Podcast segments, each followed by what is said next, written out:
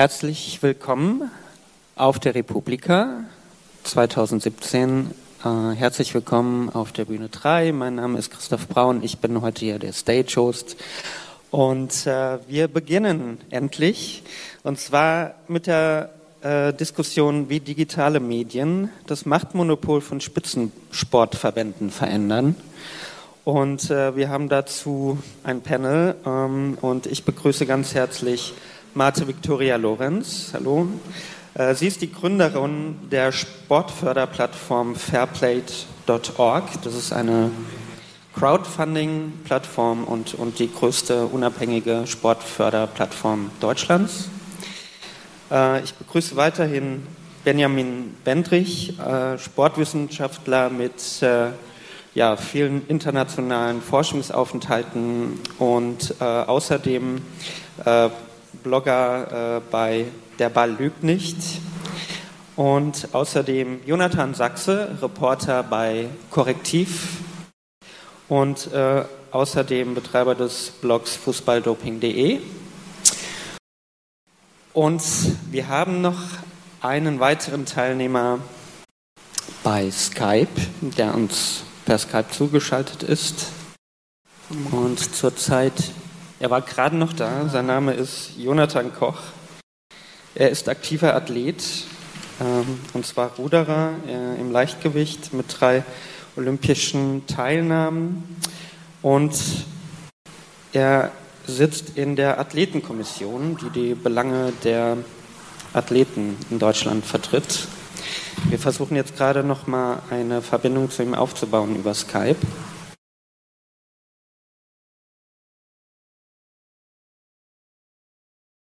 Noch rücken.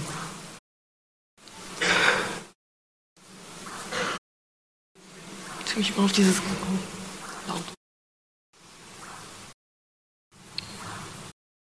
Also der Mann im, in der roten Jacke und dem Ruder mit der Deutschlandflagge äh, versucht und versucht, aber wir kriegen die Verbindung nicht hin. Ich denke, wir beginnen jetzt erstmal ähm, mit einem kurzen Impuls. Mit einem kurzen Impuls zum Thema mit äh, Benjamin Bendrich. Mhm.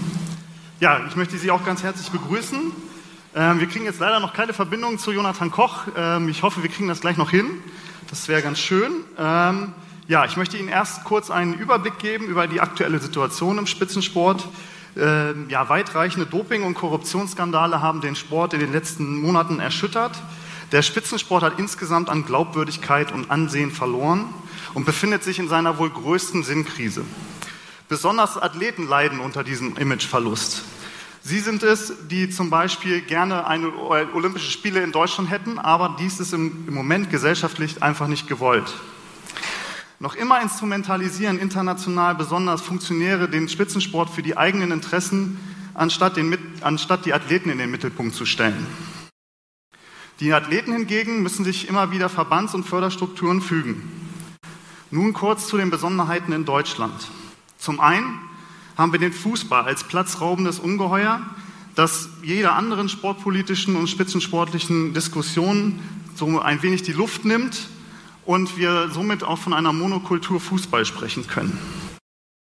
Zweitens gibt es auch die, eine weitere Besonderheit in Deutschland ist die Spitzensportreform 2017. Sie stellt viele Athleten, aber auch Stützpunkte sowie Verbände vor eine ungewisse Zukunft. Die Sportförderung ist äh, ja zwar viel, vielfältig, aber ungenau und unpräzise. Das kann man auch daran erkennen, dass es zum Beispiel ein Berufsclustering gibt hinsichtlich, äh, dass die Athleten meistens oder die besten Förderstellen bei der Bundeswehr, dem Zoll und der Polizei erhalten. Diese Fördermaßnahmen stehen hinsichtlich der Stellenverteilung, der dualen Karriere und der Qualität der Berufsausbildung in der Kritik. Des Weiteren gibt es innerhalb der Spitzensportreform weiterhin eine stärkere Zentralisierung und eine Stützpunktreduzierung. Das heißt, viele Athleten müssen dieses Jahr ihren ursprünglichen Standort verlassen und müssen an einen neuen Stützpunkt wechseln. Für viele studentische Spitzensportler, wie zum Beispiel Jonathan Koch, der auch studentischer Spitzensportler ist, ist dies ein großes Problem. Die breite Öffentlichkeit wünscht sich einen Spitzensport, der zwar nach Leistung strebt, aber fair und verantwortungsvoll mit dem Gegner umgeht. Und sie wünschen sich eben nicht Medaillen um jeden Preis. Doch warum all diese Informationen? Was hat diese Problematik mit digitalen Medien zu tun? Ganze Disziplinen werden in Zukunft wenig oder gar keine Förderung mehr erhalten. Was bedeutet dies für die einzelnen Athleten? Können sie ihren Unmut und ihr Bedenken äußern oder müssen sie auch Sanktionen befürchten? Wie vermarkten sie sich in Zukunft? Dabei bieten die digitalen Medien äh, eine Möglichkeit, aber sie können auch eine Gefahr darstellen für den einzelnen Athleten. Die Spitzenreform hinterlässt bei den Athleten zwiespältige Gefühle. Sicher ist, es wird Gewinner und Verlierer dieser Reform geben. Zudem zeigen sich einige der Verbände oder zeigen sich hinsichtlich der digitalen Medien keinen großen Reformwillen. Einige haben keine Ahnung, was digital auf sie zukommt. Die Chancen und Potenziale des Spitzensports über das Netz und die sozialen Medien die Kommunikation weiterzuentwickeln und zu intensivieren und über neue Medien Zuschauer zu binden, waren nie größer. Soziale Netzwerke fördern den direkten Austausch. Es kommt zu einer Emotionalisierung und einem schnelleren Informationsaustausch. Auch die kritische Auseinandersetzung mit dem Spitzensport wird durch die sozialen Netzwerke und das Netz verändert. So sind Seiten wie, die, äh, wie fußballdoping.de Seiten, die den Sport beobachten und, und auch das Verhalten dieser Sportarten. Diese neuen Wege können die mächtigen Filter von Funktionären, Verbänden oder auch Sportsendern umgehen und kritisch begleiten. So werden Veränderungen durch die Digitalisierung vorangetrieben. Es sind, sind es, so sind es Journalisten, Blogger und Athleten, die sich dem Gelegenheitsjournalismus entgegenstellen und Veränderungen herbeiführen bzw. Machenschaften aufdecken. Journalisten und Blogger wie Jens Weinreich, Hajo Seppel, Bianca Schreiber-Rietig oder Rechercheteams wie um Football Leagues oder auch Fußballdoping.de liefern neue Perspektiven. Hinzu kommen die Chancen der Athleten. Erstens, sie haben die Möglichkeit, nun direkten Kontakt mit ihren Zuschauern und Fans aufzunehmen und sie auch an ihre Sportart oder auch an ihre Persönlichkeit zu binden. Zweitens die Möglichkeit, Missstände aufzudecken. Drittens, auch Missstände aufzudecken, ohne den Kontakt zu Journalisten zum Beispiel. Sie können es heutzutage einfach ins Netz stellen. Drittens, neue Möglichkeiten, sich neben der Verbandsförderung und der Sporthilfe zu finanzieren. Da kommt dann die Plattform von Marte ins Spiel, zum Beispiel Fairplate, liefert neue Möglichkeiten und das Know-how, sodass sich äh, Spitzensportler oder auch Breitensportler über Projekte finanzieren können. Das Ergebnis ist mehr Kommunikationsautonomie für die Athleten. Somit bündeln und entfachen neue Plattformen wie Fußballdoping.de, wie Fairplate, wie viele unterschiedliche Blogs, Interessen und Streitkultur im Sport auf neue Art und Weise. Warum wir mit dieser Entwicklung noch ganz am Anfang stehen, möchte ich heute mit den Diskussionsteilnehmern vertiefen. Genau. Und darüber werden wir jetzt sprechen. Ich versuche jetzt nochmal Jonathan zu erreichen.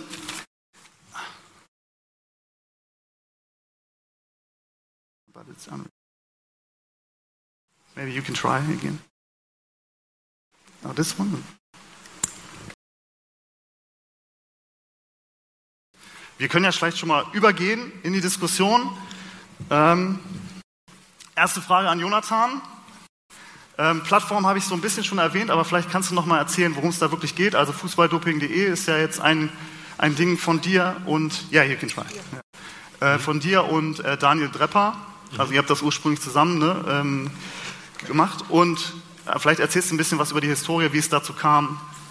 Genau, ähm, wir haben also Daniel Drepper, der jetzt nicht hier sitzt, der seit ein paar Wochen der neue Chefredakteur von ähm, BuzzFeed in Deutschland geworden ist, ähm, der äh, hat sich vor vier Jahren, glaube ich, etwa gedacht, dass ähm, der Bereich Doping im Fußball ein Sportbereich ist, wo noch zu wenig äh, über Doping berichtet wird. Ähm, und ähm, vor allen Dingen, wenn berichtet wird, mit zu wenig ähm, Schlagkraft.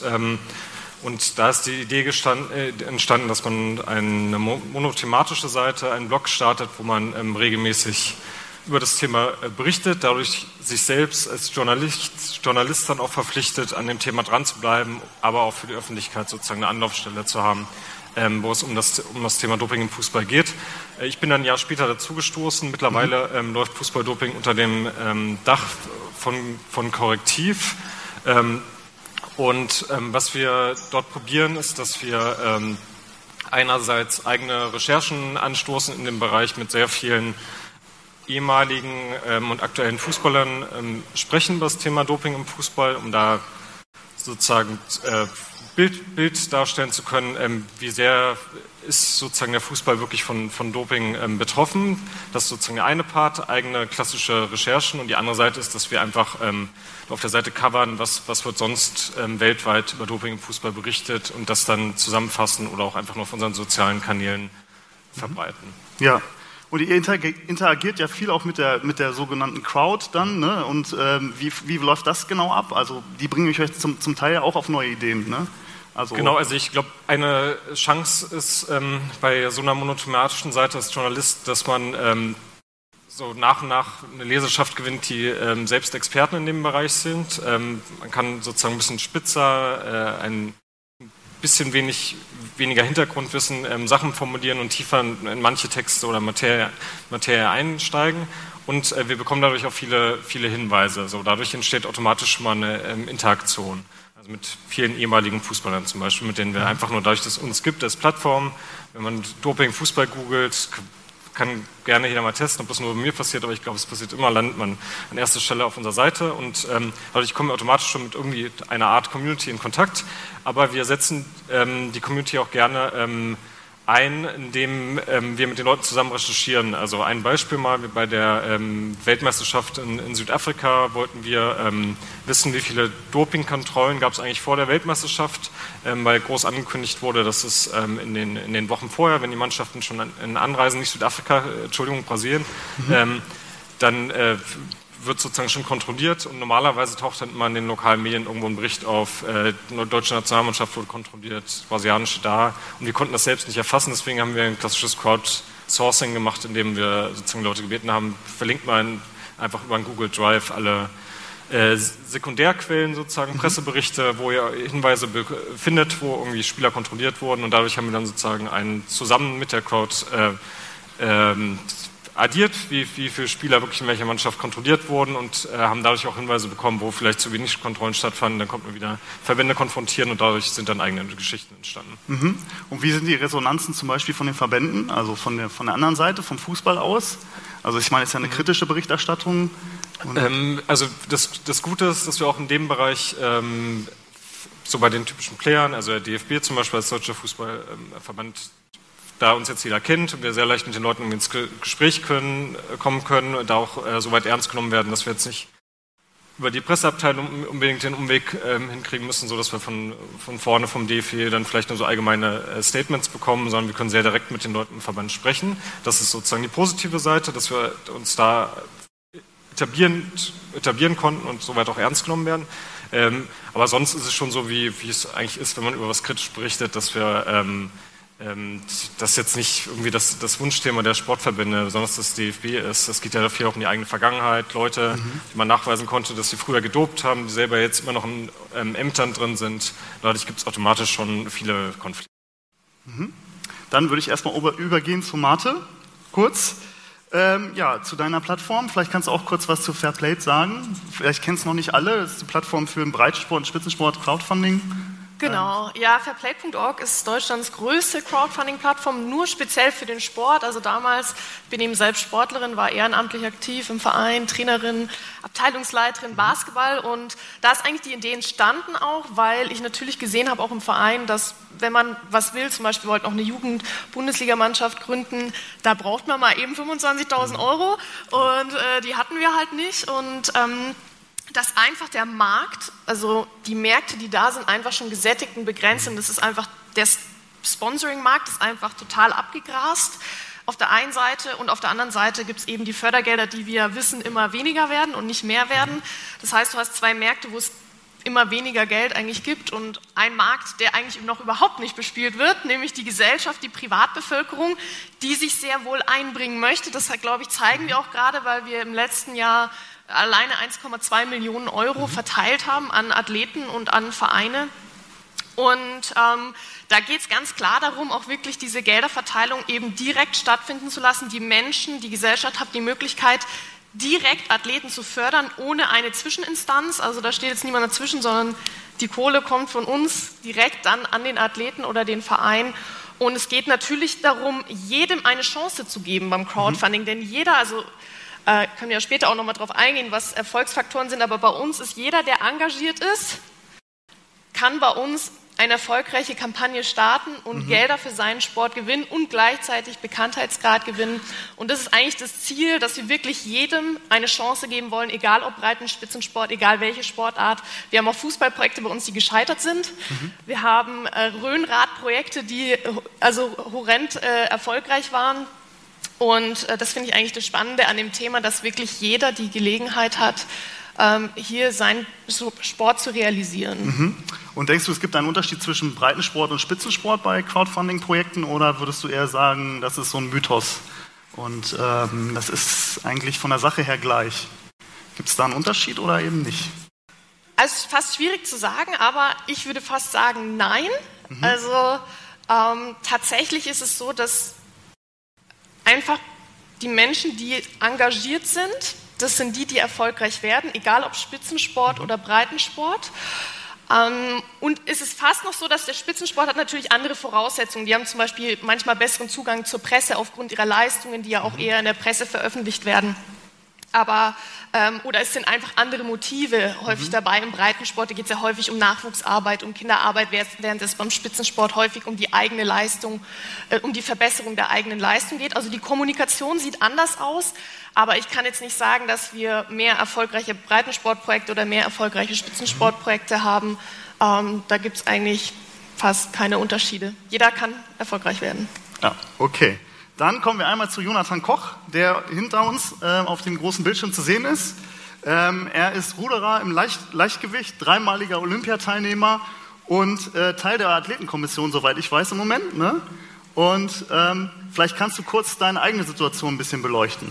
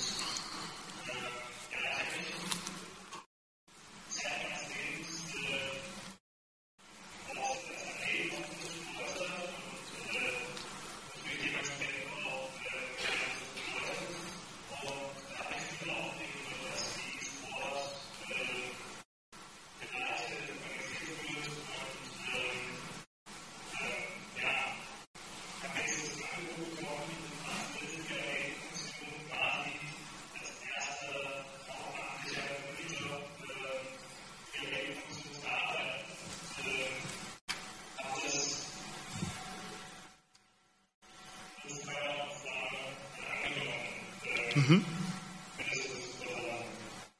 Und kannst du kurz vielleicht was zur aktuellen Spitzensportreform, die ich ja vorhin kurz erwähnt habe, ich glaube, das hast du leider nicht mitgekriegt, ähm, ja, hast du leider nicht gehört, ähm, vielleicht eigene Situation ein bisschen beschreiben, wie siehst du die Spitzensportreform 2017, was bedeutet es für dich, vielleicht für andere studentische Spitzensportler und insgesamt?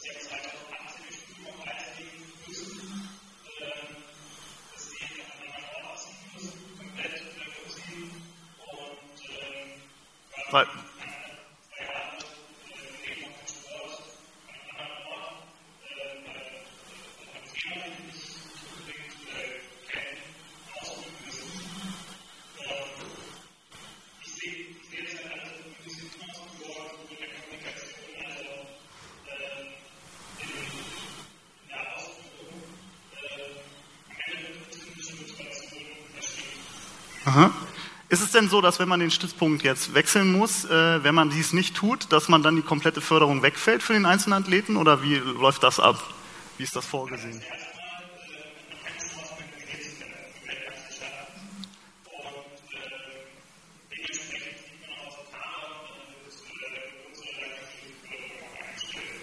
Okay. Gut, jetzt wollen wir noch mal ein bisschen zurückkommen zu dem Thema. Wie nutzt du äh, digitale Medien äh, im Zusammenhang mit deiner Funktion vielleicht auch? Oder was hast du für Erfahrungen selber gesammelt in der Vergangenheit? Ja, was ist deine Perspektive dazu?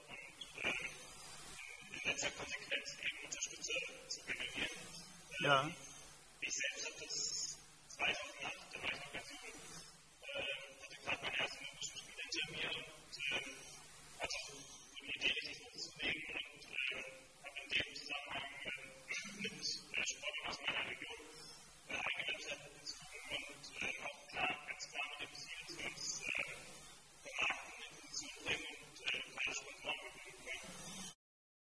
Äh, es hat im Endeffekt nicht geklappt man muss einfach so ein anerkennender Sportler ist, man äh, irgendwo dann auch limitiert, wenn man zweimal am Tag trainiert, äh, irgendwie noch versucht, äh, was zu studieren und äh, dann im Prinzip noch eine ausgebildete Selbsterstellung mhm. äh,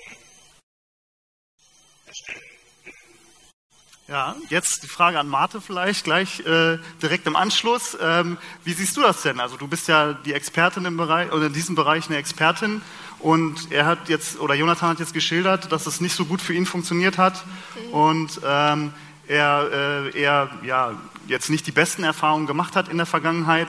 Wie siehst du das Ganze? Gut, da war jetzt das Thema Sponsoring, es ja. war jetzt keine Crowdfunding-Kampagne. Also ähm, vor allen Dingen zum Thema auch Zeit haben, um sich überhaupt eine Community oder eine Crowd aufzubauen. Ich glaube, viele wissen gar nicht, dass sie bereits eine Crowd haben. Wir mhm. haben ganz speziell zum Beispiel einen Triathleten bei uns gehabt, Sebastian Maus Ingolstadt, der ähm, zum Ironman Hawaii wollte und dafür Geld gesammelt hat. Und er hat, er hat nicht mal eine Facebook-Seite gehabt und auf Instagram 100 Follower irgendwie. Er hat am Ende, ich meine, er hat bei unserem Online-Seminar mitgemacht, er hatte am Ende 150 Unterstützer und hat 8500 Euro an einem Tag, an einem Tag für seinen Sport generieren können. Also ich glaube, das ist erstmal das eine, dass man ja schon eine Crowd häufig auch schon hat, die man gar nicht kennt. Also es muss ja nicht immer gleich digital vernetzt sein. Natürlich ist, bestehen aber große Chancen, glaube ich, wenn man eben den Menschen davon erzählt, was man tut, was man macht, dass diese Menschen dann ein gewisses Interesse an einem gewinnen. Ich habe lustigerweise, ich glaube, ich hätte zum Beispiel nie erfahren, dass Thomas Röhler vorgestern, glaube ich, äh, seine neue persönliche Bestleistung geworfen hat, wenn ich ihm nicht bei Instagram äh, folgen würde und er das dort auch präsentiert hätte, hätte ich das niemals erfahren. Und ich glaube, dass das einfach eine Riesenchance ist, Menschen für sich zu begeistern und dann letztendlich durch die Begeisterung auch Unternehmen oder eben auch Unterstützer zu gewinnen.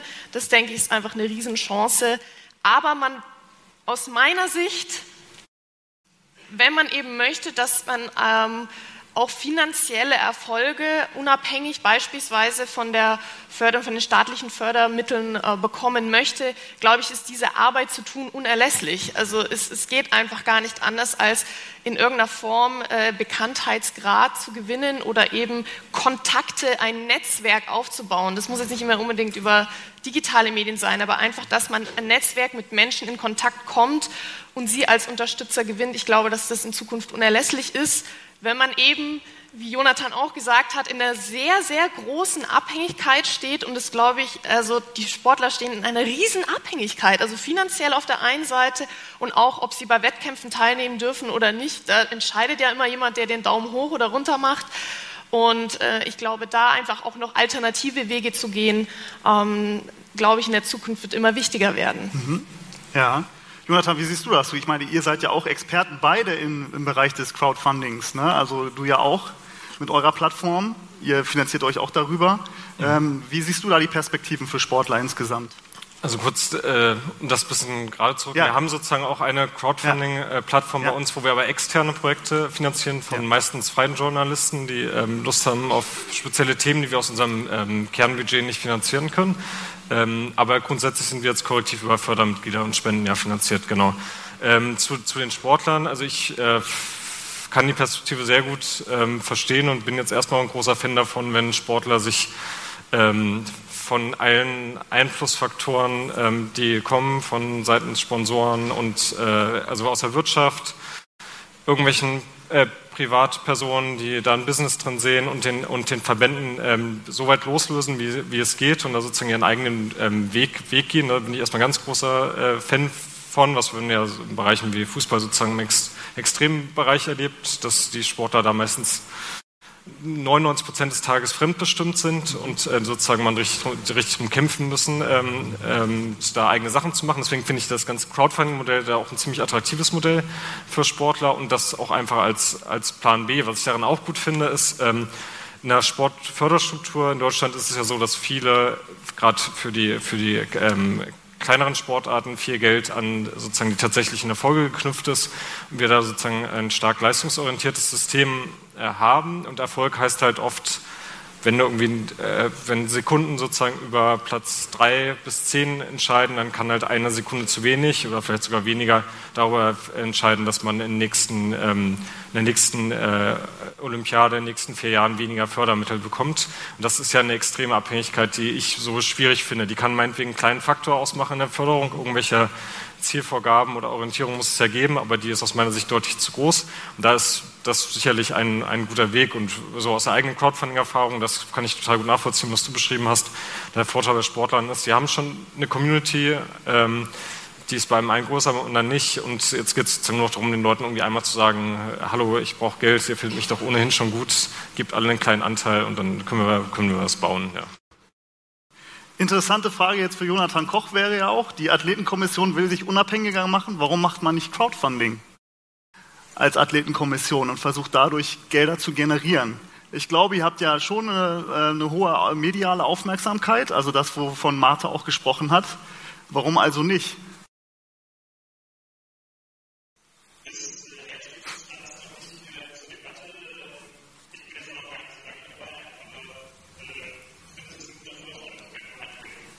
Weil ich glaube, die mediale Aufmerksamkeit, die würdet ihr schon bekommen und die, die, die Geschichte würde auch jeder, glaube ich, aufnehmen, auch die Presse deutschlandweit. Ich meine, da bestehen, glaube ich, große Chancen für euch als Athletenkommission, die gerade sagt, wir brauchen ein bisschen mehr Unabhängigkeit.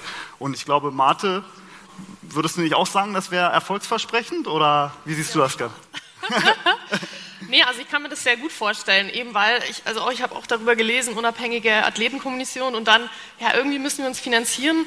Hm, lass uns doch irgendwie beim DOSB äh, das Geld wieder dafür holen. Und da sehe ich halt Schwierigkeiten. Ich glaube, dass Crowdfunding tatsächlich, ich meine, ich bin jetzt als Plattformbetreiber da natürlich auch nicht ganz neutral, aber äh, ja. tatsächlich glaube ich einfach so, dass das äh, eine der besten Mittel wäre.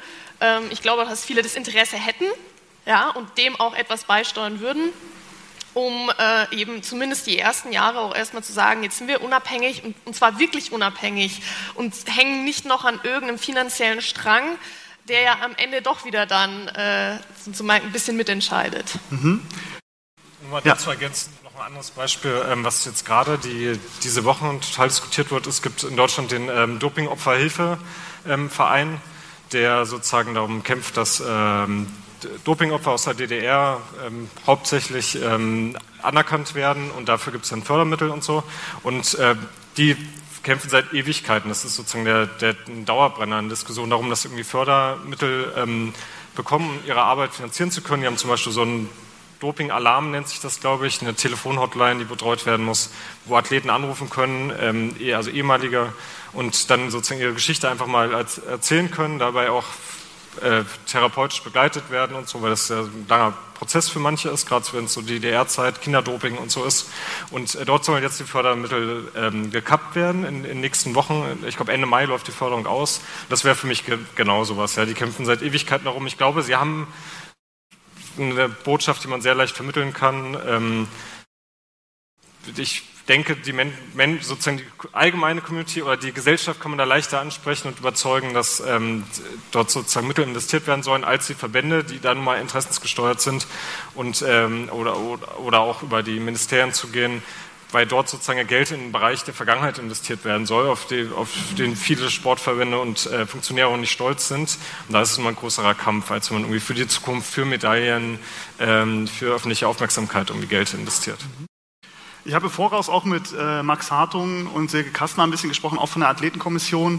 Und ähm, Sie haben auch nochmal darauf hingewiesen, wie wichtig der, der kritische Journalismus in der heutigen Zeit ist. Also gerade auch mit den digitalen Medien, um äh, Sachen aufzudecken, dass, diese, dass wirklich eigentlich die, der kritische Journalismus mehr getan hat für den Sport als alle anderen, weil sie eben die Stories über Doping und so weiter aufgedeckt haben. Wie siehst du das, Jonathan? Wie hat sich die Arbeit da auch verändert innerhalb des Journalismus und genau. den digitalen Medien? Also das beste Beispiel ist, glaube ich, da jetzt gerade die ganze ähm, FIFA-Aufbereitung. ähm, oder sagen wir mal FIFA und die ganze Russland-Doping-Geschichte sozusagen. Das sind zwei ähm, Ereignisse aus den letzten Monaten, aus dem letzten Jahr, wo äh, es konkret daran lag, dass Journalisten hartnäckig lange am Thema drangeblieben sind und dazu was veröffentlicht haben. Und dadurch passiert jetzt gerade Veränderung. Also selbst in der FIFA, dem ähm, Verband, wo man irgendwie schon eigentlich aufgegeben hatte, dass äh, dort Veränderung möglich ist, scheint was zu passieren. Zumindest gibt es sozusagen zahlreiche staatsanwaltschaftliche Ermittlungen und äh, Leute werden eingebuchtet. Und äh, also da ist eine Reihe von, von ähm, Kettenreaktionen entstanden, die auch weiterhin im Gange ist. Da bin ich gespannt, wie sich das verändert. Und das war auf jeden Fall Sportjournalismus. Das waren Leute, die wie Jens Weinreich, gibt es aber auch noch mehrere andere, die sozusagen äh, langfristig zum Thema berichtet haben. Und ähm, in dem ganzen Doping-Bereich ist ja auch, auch eine Menge passiert. Erzähle ich jetzt nicht nochmal nach. Und inwiefern sich das verändert hat, ich glaube, es gibt einfach jetzt viel mehr Möglichkeiten. Also die eine Sache ist, wir können viel leichter mit äh, vielen anderen ähm, Journalisten auch ähm, oder interessierten Bürgern, Aufklärern, Aktivisten zusammenarbeiten durch das Digitale. Ähm, die Football Leagues-Geschichte, wo zuletzt sozusagen ähm, Vertragsdokumente genau analysiert wurden im Fußballbereich. Das war auch eine Kooperation von 60 Journalisten, ähm, mhm. die, die weltweit tätig waren, die äh, sozusagen die Möglichkeit hatten, durchs Digitale zusammenzuarbeiten, Dokumente zu analysieren und auch erste Hinweise zu bekommen. Also für Hinweisgeber ähm, bei, bei allen ähm, Gefahren und der Verantwortung, die wir uns erst als Journalisten ähm, jetzt erst recht bewusst sein müssen, dass wir unsere Quellen schützen, ist es trotzdem einfacher für Hinweisgeber, erstens, ein, dass sie äh, Menschen kennenlernen, Journalisten, denen sie vertrauen, indem sie ihre Texte äh, lesen, leichter nachverfolgen können und dann auch auf die Leute zugehen können durch verschlüsselte E-Mails ähm, und, und alle möglichen ähm, an, anderen, anderen Kanäle. Ähm, und genau, also die Zusammenarbeit ist einfacher und ähm, man kann auch leichter Hinweise hinterlassen und mit Whistleblowern in Kontakt. Vielleicht kann Jonathan Koch noch mal sagen, wie wichtig also der Journalismus oder der kritische Journalismus auch für euch ist in der täglichen Arbeit und in dem, was ihr auch äh, als Ziele habt, so für die Athleten zu erreichen.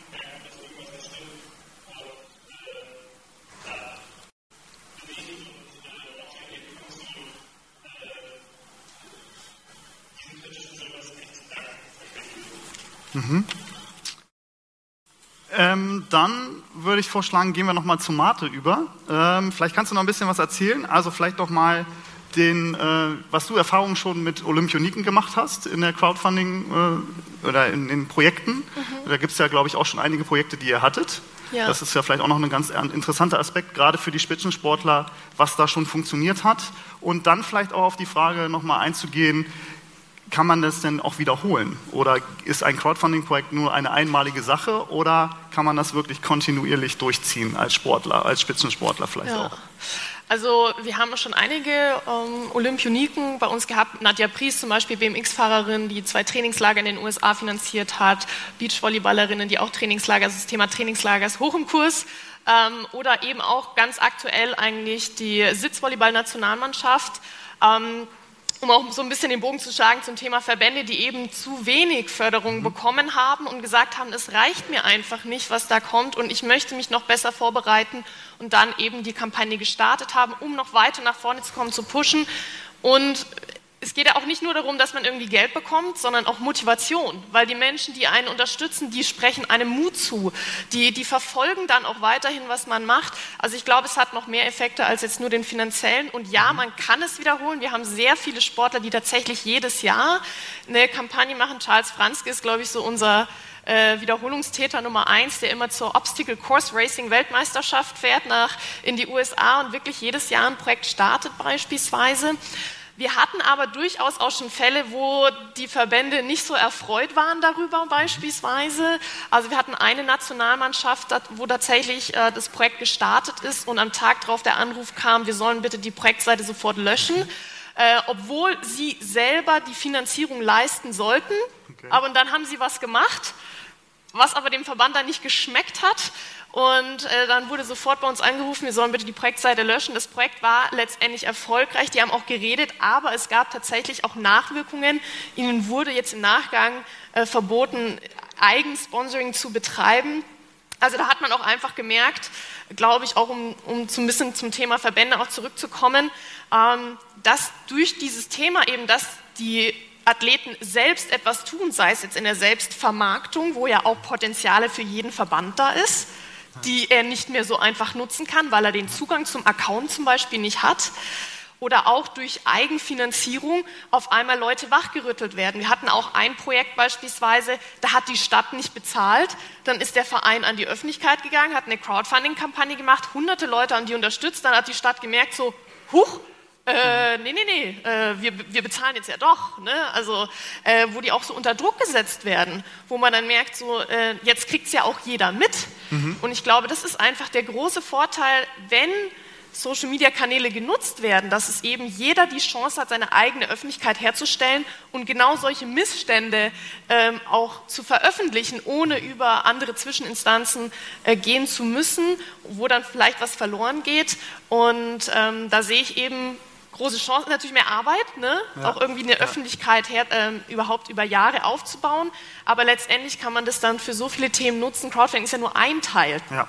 ja und und ähm, ich glaube auch hier, was du sagst ihr schon mal Konflikte mit internationalen Sportverbänden wie dem IOC? Also ich denke nämlich nur daran, dass bei den Olympischen Spielen kennt man das, das taucht dann sozusagen immer wieder vorher auf, dass ja alle Athleten spezielle Social-Media-Richtlinien unterschreiben müssen, wo sie dann drin steht, sie dürfen die Wörter nicht verwenden, sie dürfen das nicht machen, sie dürfen aus den äh, Stadien nichts twittern, kein Facebook machen und da kommen ja vielleicht so Konflikte auf, die ganz natürlich sind beim Crowdfunding oder sie dürfen das Wort Olympische Spiele nicht äh, schreiben oder mit den Ringen werben und so die ganzen Sachen. Gab es da schon Konflikte? Also tatsächlich waren unsere Kampagnen immer weit vorher, also wo eben dieses Verbot noch gar nicht eingetreten ist. Deswegen hatten wir jetzt speziell damit keine, ähm, also hatten jetzt die Athleten oder die bei uns Projekte gestartet haben, keine Probleme, aber tatsächlich, wie gesagt, dass der Verband eben das dann doch nicht so toll fand, dass sie da selbst eben was gemacht haben. Und aber nicht nur auf Verbandsseite, auch in den Vereinen gab es auch schon, ähm, wenn jemand halt selbst aktiv wird, das dann versucht und dann vielleicht der Verband auch merkt, huch, jetzt kann ich was nicht mehr kontrollieren. So, und in dem Moment, wo vielleicht die Kontrolle dann so ein bisschen so wegrutscht, dass man dann versucht, irgendwie nochmal die Leute an den Zaun zu legen, ähm, ja, aber ich glaube, dass vor allem die digitalen Medien, das zeigt, glaube ich, Crowdfunding und auch Social Media in der Kommunikation, äh, dass es eben nicht mehr so einfach ist, die Leute zu kontrollieren, sondern dass jeder jetzt sein eigenes Ding machen kann und damit auch erfolgreich sein kann. Da gleich mal eine Frage an Jonathan Koch. Ähm, warum sind Spitzensportler in Deutschland oft noch sehr skeptisch gegenüber Crowdfunding zum Beispiel? Also wenn ich zum Beispiel an die USA denke, also ganz andere Situation. Viele Spitzensportler nutzen das schon, um auch Projekte zu finanzieren. In Deutschland sieht man noch relativ wenige. Kannst du da vielleicht irgendwelche Gründe für nennen oder kannst du es auch nicht, kannst du es dir auch nicht genau erklären? Ich meine, das, ja.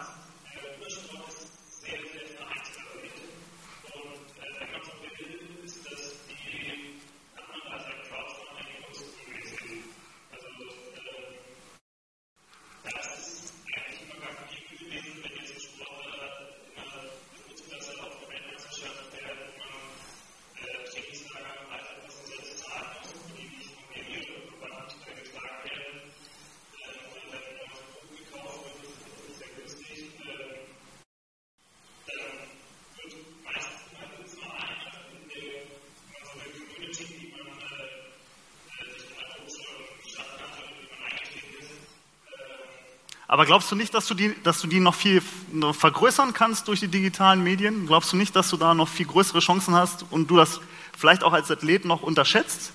Weil das zeigen viele Beispiele international, dass das funktionieren kann. Also.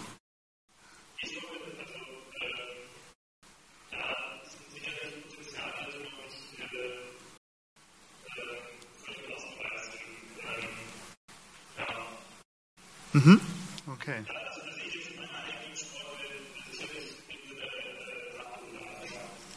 Okay.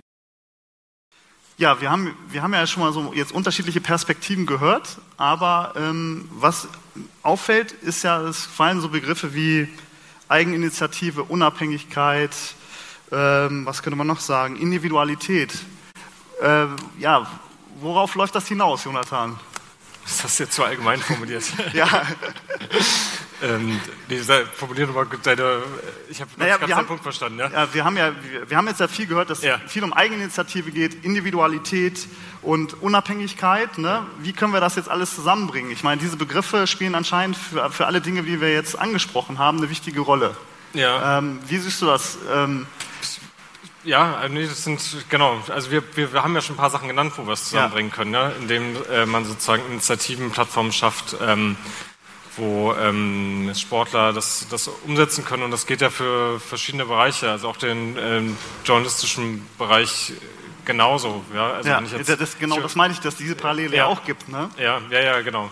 Ähm, und ähm, also im Sportjournalismus steht man immer von einem klassischen Konflikt, wenn man jetzt als Journalist wirklich nur in der Sparte unterwegs ist, dass man ähm, ähm sozusagen mit verschiedenen äh, Interessen zu kämpfen hat. Einerseits möchte man sozusagen einen Sportevent, äh, über ein Sportevent regelmäßig berichten und äh, andererseits soll man irgendwie kritisch bleiben und gerade die Fernsehjournalisten stehen halt vor dieser Herausforderung für einen Spagat, der aus meiner Sicht auch kaum lösbar ist, dass sie Entertainment machen auf der einen Seite und dann gibt es irgendwie noch die Anforderungen Journalismus. Vielleicht, da fällt ähm, mir gerade was ein, vielleicht kannst ja. du darauf noch kurz eingehen. Wie siehst ja. du denn die, die Entwicklung, dass, das ist jetzt gerade für dich auch interessant, ähm, dass immer mehr Verbände und Vereine die Übertragungsrechte selber übernehmen ähm, ist das ein Nachteil für die Sportjournalisten oder eher vielleicht sogar ein Vorteil? Also wenn, er, wenn das richtig genutzt wird, dann ist das aus meiner Sicht ähm, ein Vorteil. Da vertrete ich eine Ansicht, die viele Kollegen vielleicht nicht so haben, ähm, weil es momentan so ist, dass in der ähm, Sportübertragung im TV-Bereich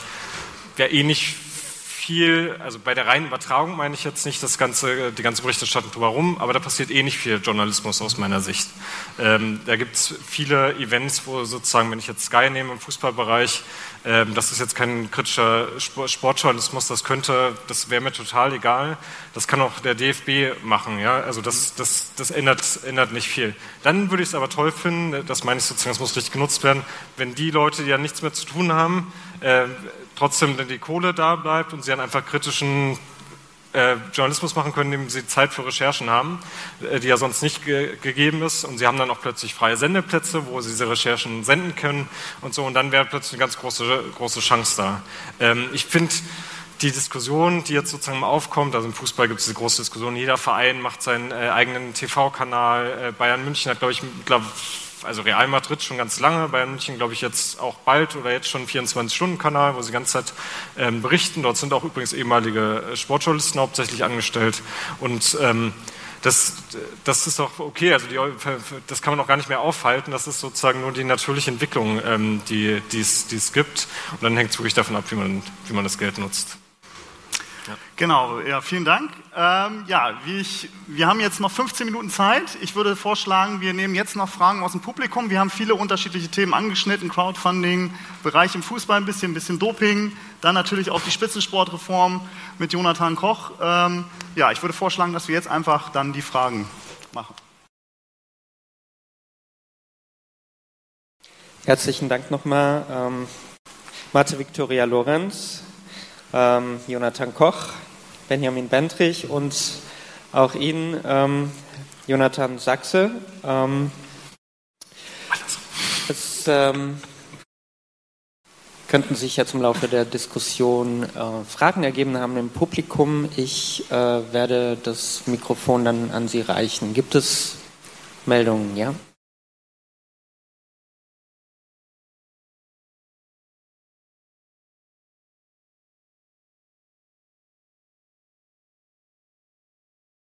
Marin Höfle vom NDR, äh, öffentlich-rechtlich, ähm, äh, solche Plattformen. Äh, wie geht ihr damit um, dass ja dieser Sportmarkt ja leider sehr rechtebelegt ist und äh, ihr habt ja, also Bewegtmaterial ist ja oft sehr besetzt mit Rechten. Ähm, ist das dann so Freibild oder geht ihr Risiko oder wie geht ihr damit um, gerade auf solchen Plattformen?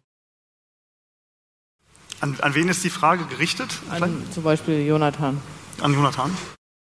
Wie wir damit umgehen? Naja, wir müssen ja gar nicht da so speziell mit, mit umgehen. Also du meinst sozusagen, es gibt natürliche Abhängigkeiten, wo man gar nicht rauskommt aus der... Ja, wo man gar nichts, ja, also gar nichts dran ändern kann.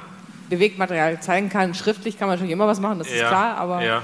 äh, heute ist ja alles bewegt und alle wollen immer Bewegtbilder sehen. Ich, ja, also genau, okay, aus der Perspektive, also ich würde sagen, wenn man... Ähm, jetzt nicht darum geht, ein Sportevent zu covern und äh, das irgendwie eins zu eins abzubilden, dann kann man ja selber Bewegtbild ähm, schaffen, so durch, durch eigene, wenn man eigene Recherchen hat, wo man sozusagen in Themenbereiche reingeht, die auch ähm, äh, nicht, nicht sozusagen das klassische, äh, die klassische wöchentliche Sportberichterstattung abdecken, dann ähm, ist man automatisch in Themenfeldern, wo man ganz viel Bewegtbild hat und nicht sozusagen das Spielfeld braucht, wo man irgendwie von links nach rechts filmt. Da sehe ich jetzt gar nicht so die Hürde.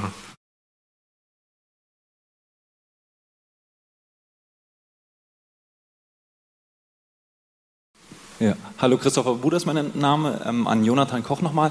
Es gibt ja eine Option, die der Deutschlandachter dann auch gewählt hat. Die haben meines Erachtens eine eigene GmbH gegründet, das heißt, die haben sich auch so ein bisschen losgelöst.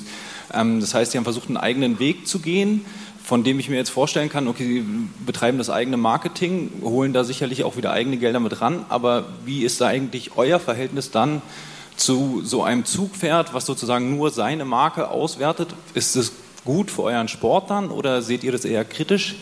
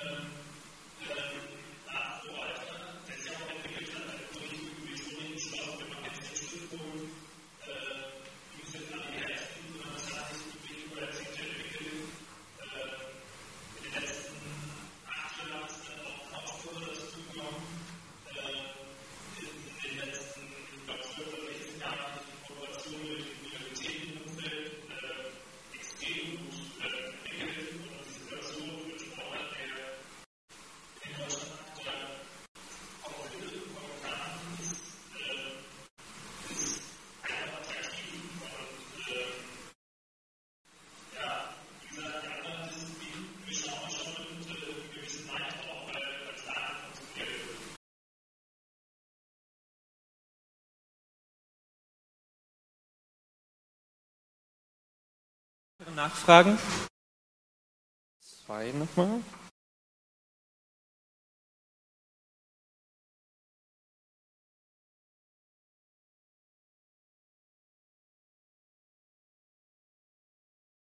Hallo, Thilo Specht aus Frankfurt. Äh, Maite, eine Frage an dich. Ähm, Sport, Spitzensport in Deutschland findet vor allen Dingen in einer Zielgruppe statt, äh, die ganz hart mit Bibis Beauty Palace und anderen äh, konkurriert. Deine Plattform hast du vorgestellt, so ist bei mir angekommen, äh, vor allen Dingen als eine äh, Fundraising-Plattform, hast aber auch immer wieder mal von Sponsoring gesprochen und Eigenvermarktung. Ähm, und ganz am Anfang erinnere ich mich, hast du gesagt, ihr hättet ein Online-Seminar gemacht mit einem Athleten, dessen Namen mir leider schon wieder entfallen ist, der aber sehr erfolgreich war daraufhin. Das heißt, ist das ein Stück weit auch euer Modell, Spitzenathleten, Athleten ähm, so weit zu fördern, dass sie überhaupt eine Eigenvermarktung leisten können? Gehört das dazu oder versteht ihr euch als reine Plattform? Nein, es gehört ganz klar dazu, weil ähm, wir sind nicht eine reine Plattform. Wir möchten Sportförderung betreiben. Crowdfunding ist ein Teil davon, aber ich glaube vor allem das Wissen zu vermitteln, wie man ein Tool, das ja technisch total gut funktioniert, aber dann auch wirklich nutzen kann, das gehört dazu, deswegen sind unsere Online-Seminare auch kostenfrei und dazu gehört eben auch, wie äh, baue ich mir ein Netzwerk auf, wie kann ich das Netzwerk dann ansprechen auch, äh, ohne auf, ich, in Anführungsstrichen, Battle-Tour zu gehen, sondern wirklich den Leuten auch was zu bieten im Gegenzug, was ja eigentlich auch das Herz von Crowdfunding ist. Also äh, ganz klar gehört das dazu, äh, dieses Wissen oder diese Kompetenz an die Sportler mitzugeben, weil ich eben glaube, und ich habe es ja selber bei mir im Verein gesehen, nicht im Spitzensport, auch im Breitensport ist ein massive, massiver Mangel an Wissen, wie Marketing funktioniert. Der Sport ist aus meiner Sicht fünf bis sieben Jahre hinterher, was die Digitalisierung angeht. Und das ist natürlich auch ein Problem für uns oder eine Herausforderung für uns als Plattform, weil wir natürlich, je, mehr, je erfolgreicher die Projekte sind, oder desto mehr kommt natürlich auch bei uns äh, der Fluss in Gang, sondern für uns ist es also eigentlich immer von Vorteil, äh, dass auch die, die Sportler entsprechend ein Netzwerk aufgebaut haben und das dann auch nutzen können. Also das gehört bei uns auf jeden Fall dazu. Dieses Netzwerk bauen aber die Sportler alleine auf oder habt ihr auch Gespräche mit Industrie, mit Wirtschaft, wo ihr vermittelt? Beides. Wir haben ja beispielsweise auch immer mehr Sponsoren, die bei uns Gelder verteilen. Also beispielsweise ein ganz klassisches Co-Funding machen. Für jede 5 Euro geben wir 5 Euro dazu. Dafür finden wir auf den Projektseiten beispielsweise statt. Ähm, wir haben natürlich auch Netzwerke, die wir liefern können. Aber wir können natürlich nicht zu dem engen sozialen Netzwerk, ähm, den Zugang, den hat der Sportler selbst, den muss er sich auch aufbauen. Im Übrigen äh, glaube ich nicht, dass die Zielgruppe immer äh, Bibis Beauty Palace ist, sondern eine sehr diverse Zielgruppe, aber dass man natürlich auch äh, Zielgruppen anspricht, die auch offline stattfinden. Also es hat nicht immer digital was zu tun, es ist von Vorteil, weil man eben das Thema erstmal streuen und veröffentlichen kann. Ähm, aber es hat auch viel mit ähm, Netzwerken, auch so mit, mit den Menschen in Kontakt zu bleiben. Das muss nicht immer digital stattfinden. Also es ist gar nicht mal so, wie man denkt, nur die junge Zielgruppe, die bei uns aktiv wird. Überhaupt nicht.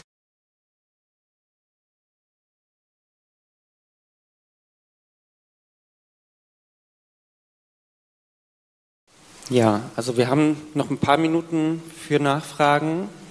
Da vorne war er, glaube ich, noch. Da vorne? Ja, das war äh, ah. die, die NDR-Kollegin hat Ach, schon okay. gesagt, dass die Frage in die gleiche Richtung ging. Ja, wenn nicht, ja, es gibt doch noch mal eine Meldung. Ich springe mal kurz hier runter.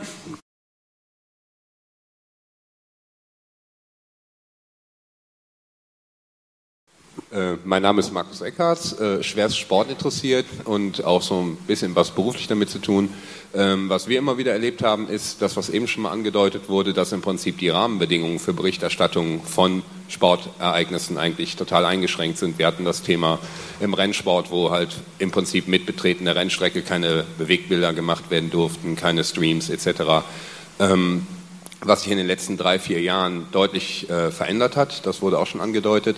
Ähm, was ich als Beispiel sehe auch nochmal zu Bibis Beauty Palace, wenn es in Deutschland möglich ist, über den kompletten Winter jeden Samstag irgendwie 17 Stunden gehaltlosen Wintersport durchzudrücken, ähm, für eine riesen Zielgruppe, dann denke ich, dass die Zielgruppe für das, was ihr macht, nämlich spezifische Arten, eigentlich relativ groß ist, dass es aber im Prinzip an Abspielkanälen fehlt, also auch an Reichweiten für diese Sportarten. Da kann sich Sport 1 auf den Kopf stellen, das wird nicht funktionieren, meines Erachtens. Die Frage ist ja, ähm, wiefern die einzelnen Beteiligten genau diese Plattform ermöglichen oder vielleicht auch den, den Leuten da, die Leute dahin bringen, dass es diese Plattform gibt und dass man eben in einer sehr engen Zielgruppe auch sehr viel machen kann. Also wenn 5000 Leute ein Regionalliga-Handballspiel sehen, ist das mal 50 mal mehr, als sie wahrscheinlich in der Halle wären. So, ähm, ich glaube nicht, dass es ein Massending ist, aber dass, die, dass man in der Nische durchaus was machen kann, wenn man sehen kann, dass auch Drittliga Eishockey live übertragen werden kann, wenn die Rechte geklärt sind. Inwiefern, also meine Frage dahingehend, wie seht ihr die Entwicklung?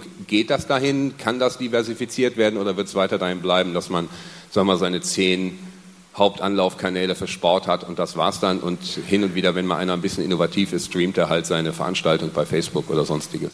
Ist da eine Entwicklung von, seht ihr da eine Entwicklung oder seht ihr das eher so als langweilig und da kommt ja, nicht so viel? Also den einen Punkt hast du jetzt in den letzten Sätzen schon angesprochen, die, die gibt es ja insofern schon, dass die, es viel mehr Kanäle gibt, wo, wo sozusagen Sport-Live-Berichterstattung ähm, abläuft. Ähm, jetzt, ich glaube, gestern oder vorgestern, auf jeden Fall diese, Meldung, diese Woche kam eine Meldung raus, ähm, dass es auf Twitter jetzt ähm, auch neue 24 Stunden äh, Live Livestreams geben wird, wo sozusagen fest, fest abgeschlossene Kooperationen mit Twitter stattfinden. Und ähm, das geht ja auch im Sportbereich sozusagen, ist schon wieder eine neue Plattform geöffnet, um ähm, von, seinem, von seiner Sportart äh, live zu streamen. Auf Facebook passiert das ja schon, also gerade ähm, im Sportbereich bei den Mannschaften, die ein bisschen mehr ähm, Geld haben, Fußballbereich, im Training, die ganzen Trainingslagerspieler, die werden ja alle auf Facebook mittlerweile ähm, live, live, gestreamt und so, so Geschichten. Also da gibt es, glaube ich, schon eine natürliche Entwicklung, dass sozusagen die technische Hürde nicht mehr da ist und ich ähm, theoretisch auch mit meinem Telefon schon irgendwie das Event äh, abdecken kann, wenn ich irgendwie eine gute Position für die Kamera finde. Ähm, das, das ist ja schon mal super. Ich glaube aber, die große Diskussion, die bleiben wird, ist sozusagen, ab wann kann der Verband da mitentscheiden und auch das äh, sagen, nee, hier dürft ihr sozusagen ab der äh, Profistufe dürft ihr nicht mehr euer eigenes Ding machen. Kenne ich jetzt auch wieder nur das Fußballbeispiel, wo es zum Glück ein positives Ende gab, wo es ähm, lange Diskussionen gab um ähm, Übertragung von Amateurfußball, ähm, die sozusagen eine Plattform geschaffen haben, ein Kollege von, von Zeit Online, Olli Fritsch, äh, wo sozusagen die Tore des, des Monats aus dem ganzen Amateurbereich immer hoch, hochgeladen wurden und ähm, der DFB hat, hat die Plattform dann verklagt, ging auch um ganz schön viel Geld und mehrere Instanzen. Und am Ende hat euer Journalist äh, recht bekommen, sozusagen der Amateurbereich ist eindeutig kein Bereich, wo der äh, DFB sozusagen mit, mit reinreden darf und bestimmen darf, wo wer was über, über, übertragen kann das ist, glaube ich, also das wird schon noch aktuell bleiben. Ja, das ist ja dieser Kampf, wer kriegt ja die Kommunikationshoheit und so. Nur das Technische, das ist, das ist gelöst. Das ist, ähm, da kann theoretisch jeder sofort loslegen. Was ich vielleicht noch spannend in der Hinsicht finde, ist, dass die Nischen ja nicht mehr nur national begrenzt sind, sondern beispielsweise, wir hatten unser allererstes erfolgreiches Projekt auf Fairplay, war die Unterwasserhockey-Frauennationalmannschaft. Äh, und ähm, das ist natürlich die, also die nischigste Nischensportart, die man sich wahrscheinlich vorstellen kann, äh, Unterwasserhockey. Und da ist es natürlich so, dass man gleich eine ganze globale Community ja letztendlich damit ins Boot holt, auch mit solchen Kampagnen oder mit, äh, mit, mit der Vernetzung, also dass man dann gar nicht mehr in der Sportart nur noch national denkt, ich bin jetzt hier der deutsche Unterwasserhockeyverband oder wie auch immer, sondern dass es wirklich eine Community ist, die dann schon weltweit agiert, weil sie eben national vielleicht auch einfach zu wenig äh, Leute das überhaupt machen, aber international machen dann genug Leute mit. Und ich glaube, dass man da einfach auch globaler vielleicht denken muss in Zukunft und nicht mehr so, jetzt habe ich hier Deutschland, sondern vielleicht auch global, wenn man auch eine Sportart vermarkten möchte in der Zukunft, dass man dann nicht mehr nur lokal oder äh, äh, deutschlandweit national denkt, sondern eben noch viel globaler geht.